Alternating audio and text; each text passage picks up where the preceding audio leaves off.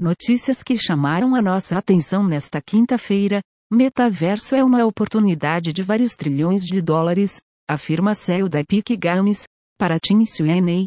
O termo, metaverso, é como a internet, nenhuma empresa pode ser sua proprietária, mas os próximos três anos serão críticos Travição quem conseguir criar uma plataforma com um bilhão de usuários primeiro, será líder na definição de padrões nesse espaço. Sweeney também não acredita que serão necessários óculos de realidade virtual ou aumentada para acessar o metaverso. As informações são da Bloomberg. Engenheiro de software cria torrente contento praticamente todos os NFTs disponíveis no mercado. O arquivo possui 19,5 terabits e está disponível para baixar gratuitamente no site Tenftby. Geoffrey Huntley intitulou o arquivo de O Torrente de Bilhões de Dólares, chamando a febre ao redor de NFTs de uma nova mania das tulipas, fazendo referências à primeira bolha especulativa conhecida. As informações são do perfil Geoffrey Huntley, no Twitter. Grupos de ransomware russos estão buscando colaboração com hackers chineses, a ideia é unir forças e participar de conversas em fóruns especializados para cibercriminosos, compartilhando dicas e colaborando em ataques. As informações são do site Blackping Computer.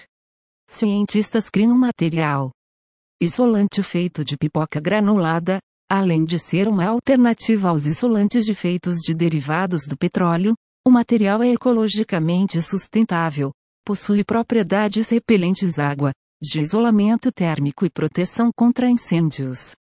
A fabricante de materiais de construção alemã Bashal Group irá produzir o isolante em escala industrial.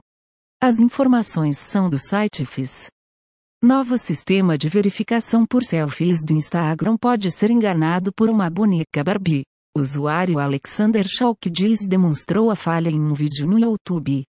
O recurso, que serviria para combater a criação de perfis falsos e de bots na plataforma, já havia sido lançado no ano passado, mas foi descontinuado por problemas. O recurso foi colocado no ar novamente nesta última segunda-feira. As informações são do site XDA Developers. Empresas de tecnologia contabilizam menos emissões de CO2 do que deveriam.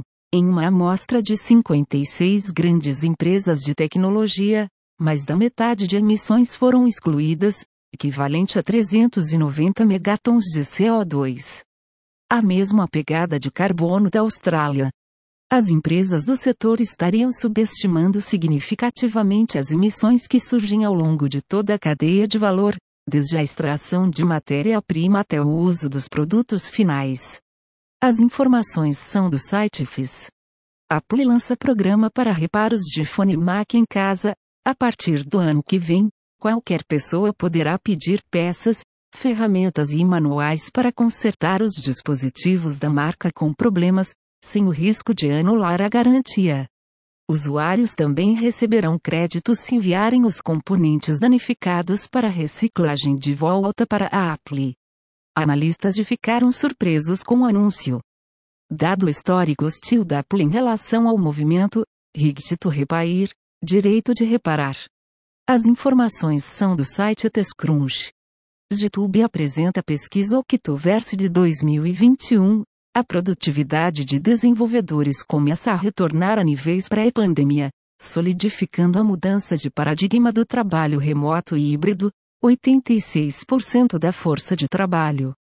Em relação a linguagens, não houve mudanças em relação ao ano passado. Travisão JavaScript continua dominando, seguido por Python e Java.